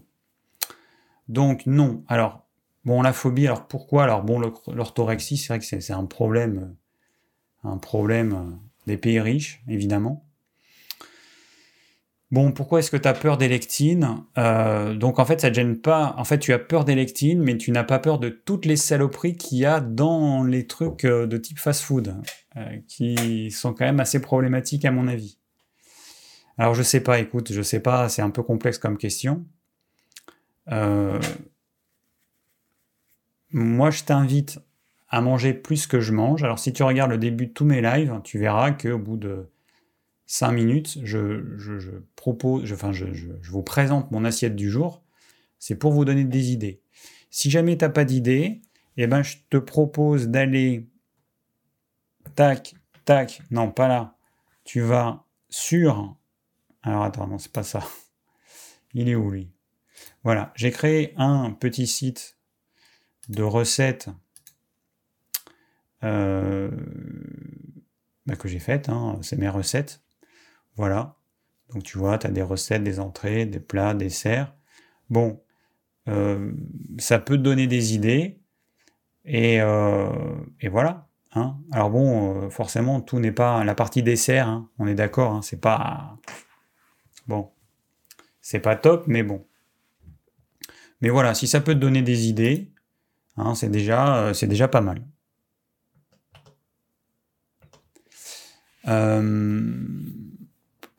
Donc, euh, tu peux manger quand même sans manger de la merdouille. Tu peux manger euh, protéines animales, différents types de poissons, de crustacés. Il y a quand même un choix énorme. On a la chance d'avoir beaucoup de choix.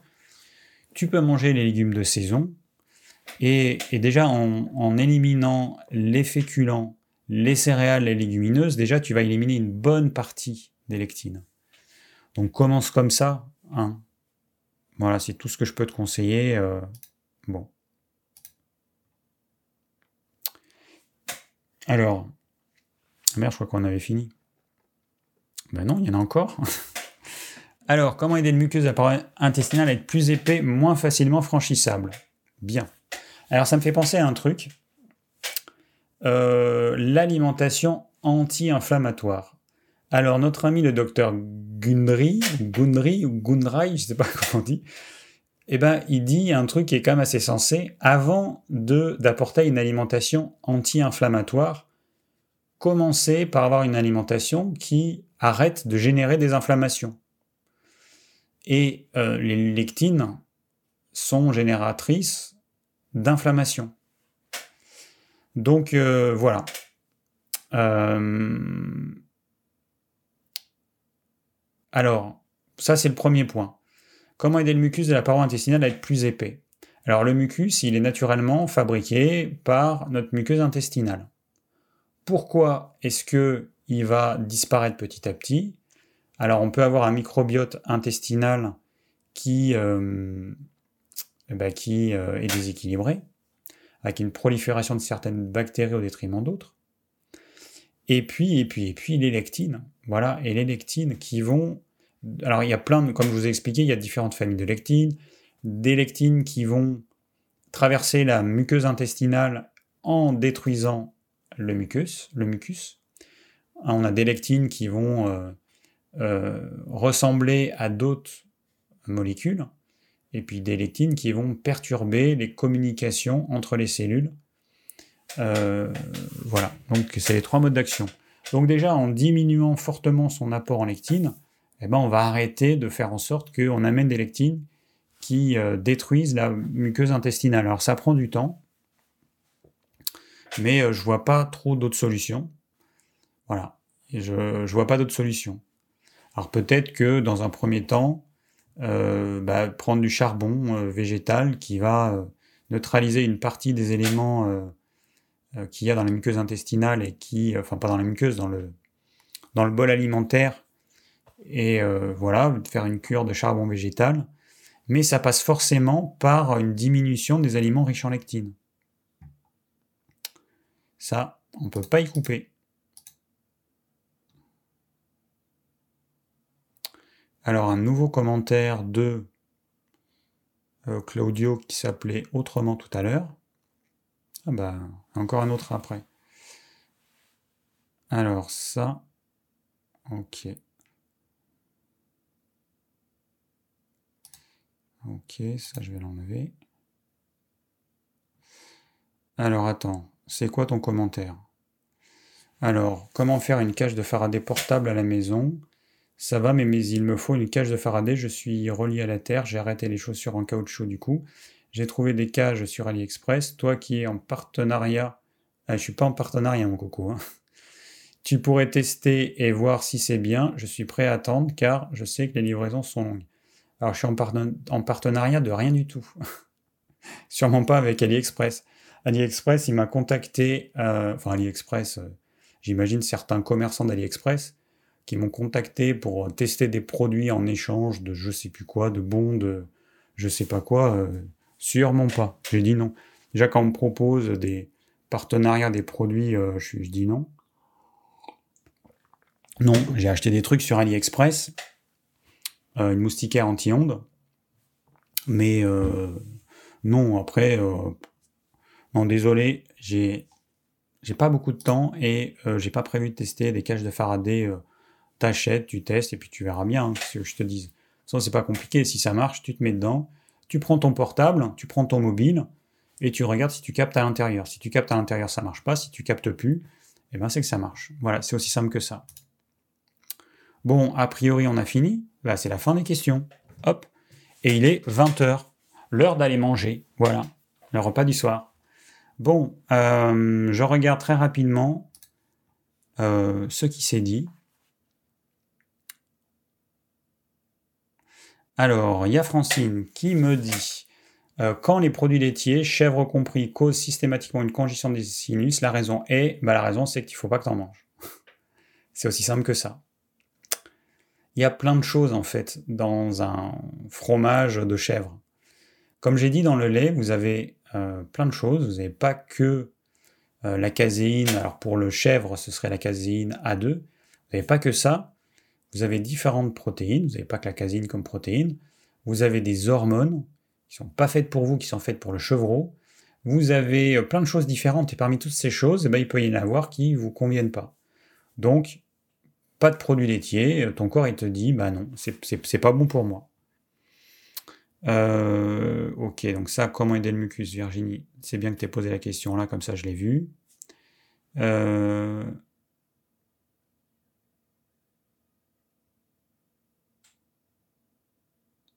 alors, il y a l'heure de la culture, merci de prévenir du live, j'essaie de rien rater. Alors écoute, mon cher, euh, l'heure de la culture, c'est simple, tu vas sur ma chaîne YouTube. Si tu n'es pas abonné, tu cliques sur s'abonner. Ensuite, tu as la petite cloche à côté. Tu cliques dessus et tu fais, euh, tu fais en sorte que tu reçoives toutes les notifications. Quand hier, j'ai décidé de faire le live, hein, parce que ça m'est pris comme ça, je me suis. J'avais pas prévu de le faire le live. Hein. J'avais pas prévu. C'est François qui m'a dit bon, euh, ce serait bien que tu en fasses un, parce que ça faisait longtemps que j'avais pas fait. Et puis euh, j'ai vu qu'il y avait des commentaires hein, que vous postez sur les vidéos, les anciennes vidéos en me disant ah, bah, t'es pas là, ce serait bien que tu fasses un live et tout. Donc j'ai fait un live, mais c'était pas du tout prévu. J'avais prévu de me reposer ou de bricoler ou de faire je sais pas quoi. Donc hier, j'ai décidé de faire le live et normalement, si tu es abonné à la chaîne et que tu as cliqué sur la petite cloche pour recevoir les notifications, tu aurais dû être prévenu. Sinon, eh ben c'est comme ça que ça fonctionne. Euh, Camille, Rose, j'ai posé une question personnelle il y a quelques temps via ton site web, mais pas eu de réponse. J'imagine qu'il est difficile de trouver du temps avec ta formation. C'est vrai, par contre, je me souviens pas avoir reçu. Je suis en train de me dire s'il n'y a pas un problème dans les mails. Parce que euh, il faut que je vérifie si quand on envoie un message via le formulaire de contact, Pourtant, si, j'en reçois de temps en temps. Bon, il faut que je vérifie, en fait. Parce qu'il y a quelque temps, j'ai eu un problème avec des spams et des trucs, là. Et les mails, ils m'arrivaient plus. Euh, est-ce vrai que l'huile d'onagre est contre-indiquée en cas d'antécédent en cancer hormonodépendant Non, car elle ne contient pas de phytohormones comme on peut l'avoir dans le soja. Donc non, l'huile d'onagre, elle a un mode d'action qui est complètement différent. Euh, et les amandes. Alors on me demande et les amandes? bah, les amandes. Alors les amandes, lui, il conseille la farine d'amande. Donc j'imagine que les amandes aussi conseillent les noisettes, les noix. Enfin, en tout cas, il les déconseille pas formellement. Bon, voilà. Euh, idéalement, là où il y a le plus de lectine, c'est dans, dans, la peau des amandes. Alors c'est un peu chiant à enlever. J'aime pas les, les, amandes qui ont été... Euh, enfin, je sais pas comment on dit, quand euh, il n'y a plus la peau. Parce que généralement, elles sont passées à la vapeur d'eau et ensuite elles ont été resséchées. Donc du coup, elles sont plus... Euh, je sais pas si vous avez déjà goûté ces amandes, mais elles n'ont pas le même goût que les amandes qui ont la peau. Donc idéalement, il faudra les faire tremper. Une fois qu'elles sont trempées, vous allez pouvoir enlever la peau et les manger soit trempées, soit les refaire sécher. C'est un peu galère. Et là, vous aurez euh, peu de lectine. Mais bon, c'est compliqué. Hein. Euh, alors, la cure de charbon, on peut la faire pendant combien de temps? Vous pouvez la faire pendant quelques semaines. Bon, en gros, c'est 2 à 4 semaines. Alors, et pour l'argile, faut-il privilégier la blanche pour l'intestin?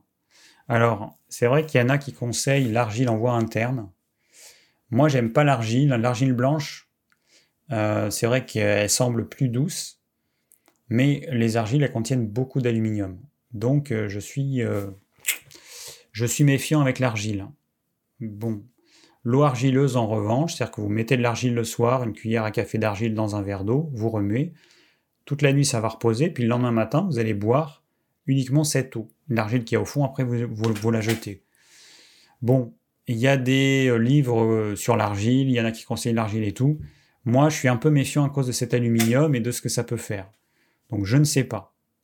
Euh, Fatima me demande la L-glutamine serait-elle bénéfique pour la muqueuse? Alors, vraisemblablement, oui. Voilà, d'après certaines études, oui. Après, je ne sais pas dans quelle mesure. Bon. Alors, le beurre est moins dangereux que les autres produits laitiers. Comme j'ai expliqué tout à l'heure, le beurre contient très peu de protéines. Et c'est la protéine du beurre et des produits laitiers qui euh, contient cette caséine A1 ou A2 suivant la race de la vache. Et donc, quand c'est la protéine, euh, la caséine A1, c'est là que c'est problématique. Donc, eh ben à ce moment-là, on fait du ghee, comme j'ai dit tout à l'heure, on fait du ghee, c'est-à-dire que vous enlevez, euh, vous regardez des recettes, de toute façon c'est simple à faire, vous enlevez cette protéine, et du coup vous serez tranquille. Il y aurait des oxalates dans les amandes, oui. Bon, il y a plein de choses euh, qui, il y a plein de choses qui, posent problème hein, dans les végétaux. On va pas faire le tour de, tout, euh, les oxalates, bon. Que penses-tu de l'aloe vera? L'aloe vera c'est bien, idéalement si c'est frais. Le seul problème, c'est quand vous achetez en magasin bio l'aloe vera, même bio, qui se conserve euh, des mois et des mois, et ben forcément, il y a dû y avoir quelque chose pour, ça se conserve. Donc ce conservateur, c'est pas top. D'une manière générale, les conservateurs, c'est pas top. Qu'ils soient euh, dans les produits bio ou pas bio, ça change rien. Un conservateur, ça va nuire à notre flore intestinale. Donc, pas top. Voilà. Bon, euh, je pense que là, on est bon. Qu'est-ce que vous en pensez? Ah ben, il y a encore une question qui est posée. Ah, bon, je vais répondre à cette question. Alors, euh, connaissez-vous Medical Medium, qui prétend que la théorie des lectines est fausse et inventée? Bah, vaut mieux qu'il dise ça lui, vu ce qu'il conseille. Bon, alors, c'est un mec qui est un peu... J'ai vu des vidéos de lui, il est un peu illuminé, un peu déjanté. Bon, il aurait été en contact avec je sais pas qui, avec Dieu, qui lui aurait soufflé euh, tout un tas de trucs. Bon, en tout cas, il y a tout un business qui s'est créé autour de ça. Euh, bon, ce qu'il conseille, euh, c'est tout ce que je conseille pas. Et forcément, il peut pas. il est obligé de dire ça en fait, vu son business, comment il est. voilà, il est autour de ça. Il va conseiller des. c'est une, une, alimentation avec des jus, avec des légumes crus.